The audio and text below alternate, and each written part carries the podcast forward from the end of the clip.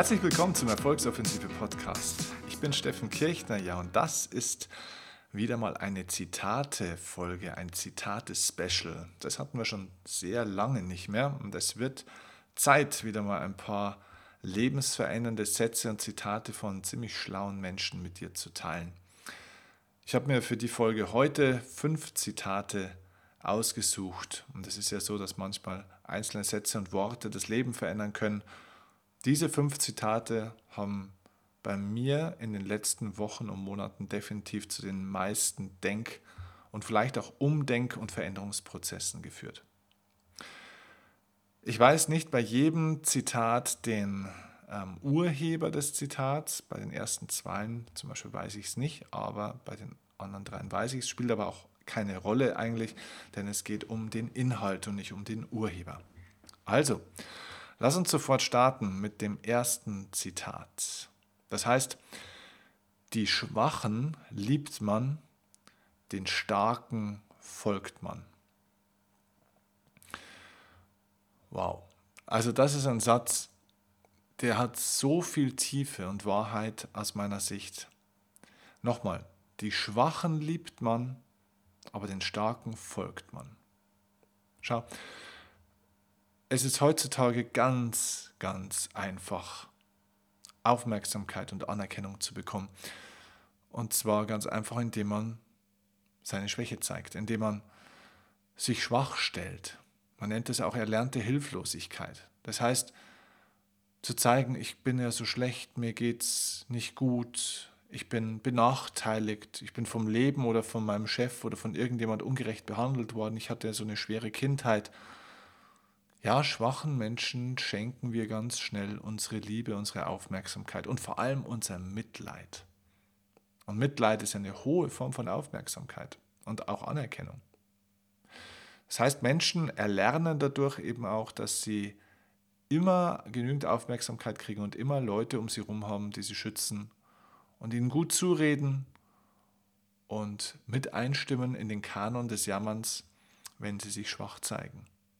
Aber was man sich auch klar machen muss, schwachen Menschen geben wir zwar Aufmerksamkeit, aber wir folgen ihnen nicht. Das heißt, wenn du ein Mensch bist, der wirklich was erschaffen will im Leben, der was kreieren will, wenn du ein Mensch bist, der was verändern will, dann hör auf zu jammern.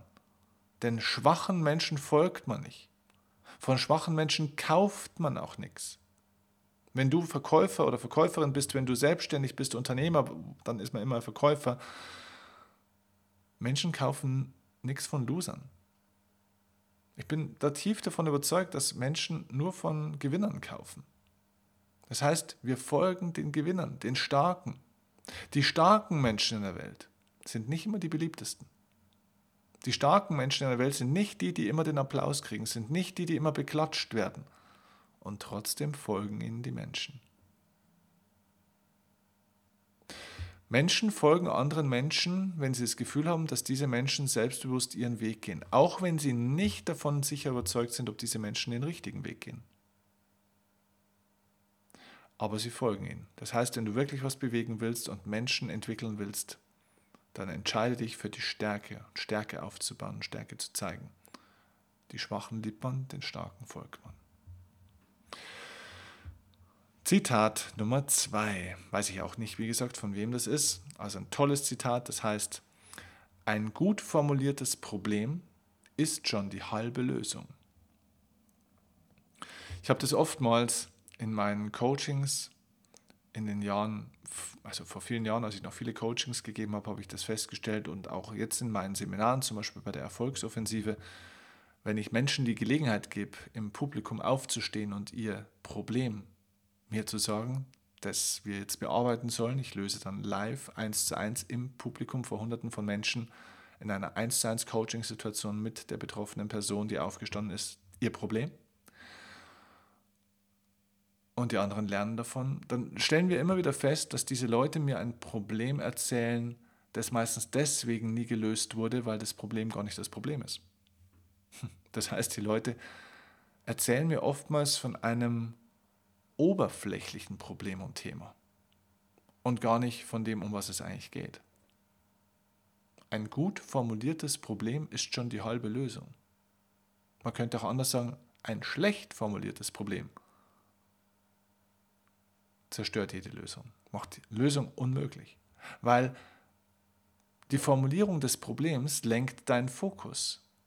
Sie steuert deine Aufmerksamkeit. Und wenn du das Problem falsch formulierst, wenn du dich mit Oberflächlichkeiten oder mit falschen Dingen beschäftigst, wenn du denkst, dein Problem ist dein Partner oder deine Partnerin oder dein Chef oder die Schwester oder die Vergangenheit oder die Politiker oder der Markt oder irgendwas, wenn du glaubst, das ist das Problem, geht dein Fokus in die falsche Richtung. Ich erzähle immer wieder gerne diese Geschichte von diesem Mann, den ich vor, glaube ich, acht Jahren mal im Coaching hatte und der saß bei mir und war gut aussehend, war ein toller Typ, gebildet, netter Kerl eigentlich, aber er hatte das Problem, dass er gesagt hat, ich bin einfach irgendwie schwer vermittelbar. Ich komme mit Frauen einfach nicht klar. Es gibt heutzutage keine richtigen Frauen. Für mich gibt es keine richtige Frau. Das war sein Problem. Und er hatte schon einigen Kontakt mit Frauen. Er war sogar schon zweimal verheiratet, dann wieder geschieden. Ähm, dann hat er zwischendrin ein paar Affären gehabt und so weiter und so fort. Und immer ging irgendwas schief. Und einmal hat ihn die erste Frau betrogen, die andere Frau hat sich dann auf einmal von heute auf morgen getrennt von ihm. Die dritte wusste nicht so richtig, was sie wollte. Die war noch verheiratet, konnte sich nicht für ihn entscheiden. Und, und, und. Also jede Frau hatte eigentlich so ein anderes Thema. Und ich habe dann gesagt, okay, wenn wir jetzt deine ganzen sechs, sieben Bekanntschaften und Frauen, die du jetzt in den letzten Jahren hattest, wenn wir die wie so ein Sandwich übereinander legen würden, also nicht die Frauen, sondern die Geschichten von ihnen, die Gemeinsamkeiten, die Persönlichkeiten dieser Frauen, gibt es irgendwo eine Gemeinsamkeit zwischen diesen Frauen? Er hat gesagt, boah, die sind schon echt extrem unterschiedlich. Die hatten sogar unterschiedliche Religionen, extrem unterschiedliche Charakterzüge. Die eine war jung, die andere war alt, die eine war eher so extrovertiert und offensiv und sehr fordernd, die andere waren eher zurückhaltend, die eine wollte viel Sex, die andere gar keinen. Also es war extrem unterschiedlich, sagt er. Dann habe ich gesagt, okay, komm mit. Dann bin ich mit ihm aufgestanden, bin ins Bad gegangen, habe ihn vor den Spiegel gestellt und habe gesagt, schau in den Spiegel, was siehst du? Dann sagt er, keine Ahnung, was soll ich sehen? Ich sehe mich und sage ich, du siehst die Antwort auf die Frage. Und er hat gesagt, welche Frage? Ich weiß gar nicht, was die Frage ist. Habe ich gesagt, deine Frage ist eigentlich, warum bekomme ich keine gute Frau? Und er hat gesagt, ja, aber ich verstehe nicht, was du mir sagen willst. Habe ich gesagt, die Gemeinsamkeit zwischen allen bist du. Du bist die Gemeinsamkeit zwischen diesen ganzen Menschen, denn du warst immer dabei bei jeder Beziehung. Das heißt nicht, dass alles, was dort passiert ist, in deiner Schuld liegt. Es geht nicht darum zu sagen, die Frauen haben alles richtig gemacht, du hast alles falsch gemacht. Es geht nicht darum, ihr Verhalten zu entschuldigen. Es geht darum zu erkennen, wo liegt die Gemeinsamkeit und somit das Problem. Denn du hast sie ausgewählt, mein Freund. Du hast dich für sie entschieden. Hat nicht zur Stimmung beigetragen, diese Erkenntnis, dieser Teil in dem Coaching. Aber er hat verstanden, wow, ich muss mein Problem komplett anders definieren und formulieren. Denn sein Problem war, es gibt irgendwie keine richtigen Frauen mehr. Warum finde ich keine richtigen Frauen? Warum gibt es keine richtigen Frauen? Warum wissen die Frauen nicht mehr, was sie wollen? Warum können die nicht eine vernünftige Beziehung eingehen? Das waren seine formulierten Probleme. Und es waren die vollkommen falschen Fragen. Das Problem war er. Warum ist er kein idealer Partner? Und als sein Fokus auf ihn ging, gab es auf einmal auch die Lösung und er wusste, was er zu tun hatte. Ein gut formuliertes Problem ist schon die halbe Lösung. Überleg mal, ob du dich mit den Problemen, die du bisher formuliert hast und die in deinem Kopf so rumspringen, mit denen du dich beschäftigst, ob die dich nicht eigentlich ablenken von dem tiefer liegenden Problem. Geh mal die Zwiebelschicht ein bisschen runter und schau mal, was wirklich dahinter steht. Um was geht es denn eigentlich wirklich? Okay, kommen wir zum dritten Zitat. Ich liebe dieses Zitat. Das dritte Zitat heißt, das, wonach du suchst, sucht dich. Ist von Rumi, einem persischen Dichter und Sufi-Meister, sehr, sehr bekannte historische Persönlichkeit. Nochmal, das, wonach du suchst, sucht dich. Ich finde es sensationell, denn wenn du dir das wirklich in der Tiefe mal reinziehst, was dieser Satz bedeutet, dann ist es eine unglaublich tiefe Erkenntnis und Wahrheit und vor allem eine unglaublich ermutigende Botschaft. Denn das, wonach du suchst, also das, worauf du innerlich deine Aufmerksamkeit richtest, wo deine Sehnsucht hingeht, wo deine Liebe und ja, dein, dein Verlangen hingeht, was du dann auch wirklich nicht nur denkst, sondern auch wirklich lebst, das, wonach du suchst, ist etwas, was sich auch auf dich zubewegt. Es sucht auch dich. Das heißt, alles, was du in deinem Leben möchtest, hat auch den Wunsch, verwirklicht zu werden. Es gehört zu dir. Das heißt, wenn du wirklich aktiv danach suchst und wirklich aktiv wirst, wird sich diese Sache auch in deine Richtung bewegen. Das Gesetz der Anziehung und Resonanz. Beide Dinge bewegen sich dann aufeinander zu. man trifft dann auf einmal einen Menschen oder es geschieht dann ein scheinbarer Zufall, wo man sagt, Wahnsinn, genau in dem Moment war jetzt das genau dort, wo ich es brauchte. Wie man immer so schön sagt, ich war zur richtigen Zeit am richtigen Ort. Ja, denn das, wonach du suchst, sucht auch dich. Die Frage ist, was suchst du? Und ob du es glaubst oder nicht, es gibt Menschen, die suchen nur Ärger. Es gibt Menschen, die suchen nur nach Enttäuschungen. Und die finden auch Enttäuschungen. Denn das, wonach du suchst, sucht auch dich. Egal, ob im positiven oder negativen. Überleg dir mal die Frage, worauf geht ein Großteil deiner Emotionen und deines Fokus, deiner Aufmerksamkeit? Das ist das, wonach du suchst. Denn du orientierst dich daran. Dein Fokus ist deine Antenne, die du ausrichtest, wie beim Radio, wo du die Frequenz einstellst. Das ist dein Fokus. Du suchst einen Sender, du suchst ein Programm. Und die Antenne findet die Wellen. Und die Wellen finden die Antenne. Sie sind schon da. Alles, wonach du suchst, ist schon da. Nur manchmal suchst du vielleicht nach dem Falschen. Viertes Zitat. Ein Zitat von Oscar, ich weiß gar nicht, spricht man eigentlich Oscar Wilde aus oder Oscar Wilde? Oscar Wilde, ne? Oscar Wilde hat mal den schönen Satz gesagt. Jeder, der nach seinen Möglichkeiten lebt, leidet unter einem Mangel an Fantasie. Jeder, der nach seinen Möglichkeiten lebt, leidet unter einem Mangel nach Fantasie. Das ist ein Zitat, das könnte eigentlich von mir sein, denn ich bin ein großer Gegner davon, nach den eigenen Möglichkeiten zu leben. Denn die eigenen Möglichkeiten sind so begrenzt. Meine Güte, was waren vor zehn Jahren meine Möglichkeiten? Die waren so gering.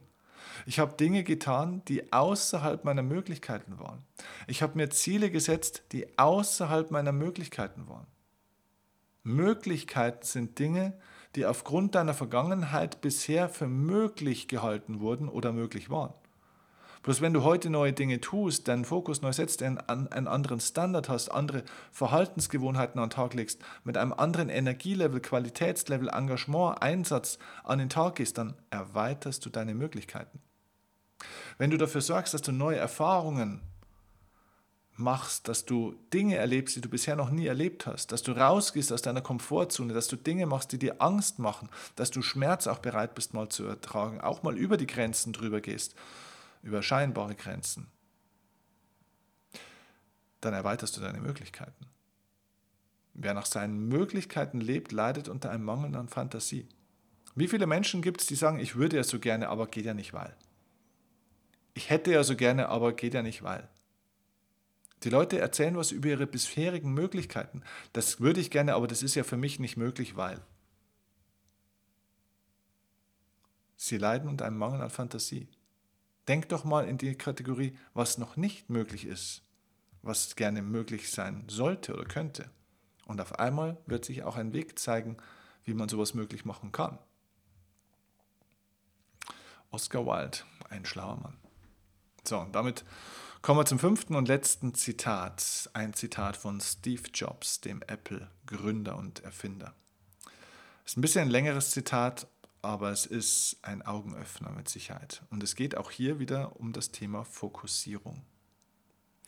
Das Zitat von Steve Jobs ist, die Leute glauben, Fokussierung bedeutet Ja zu der Sache zu sagen, auf die man sich konzentrieren muss. Aber das stimmt ganz und gar nicht. Es bedeutet, Nein zu sagen zu den 100 anderen guten Ideen, die es sonst noch gibt. Tatsächlich bin ich genauso stolz auf die Sachen, die ich nicht gemacht habe, wie auf die, die ich gemacht habe. Innovation bedeutet, zu tausend Sachen Nein zu sagen. Steve Jobs.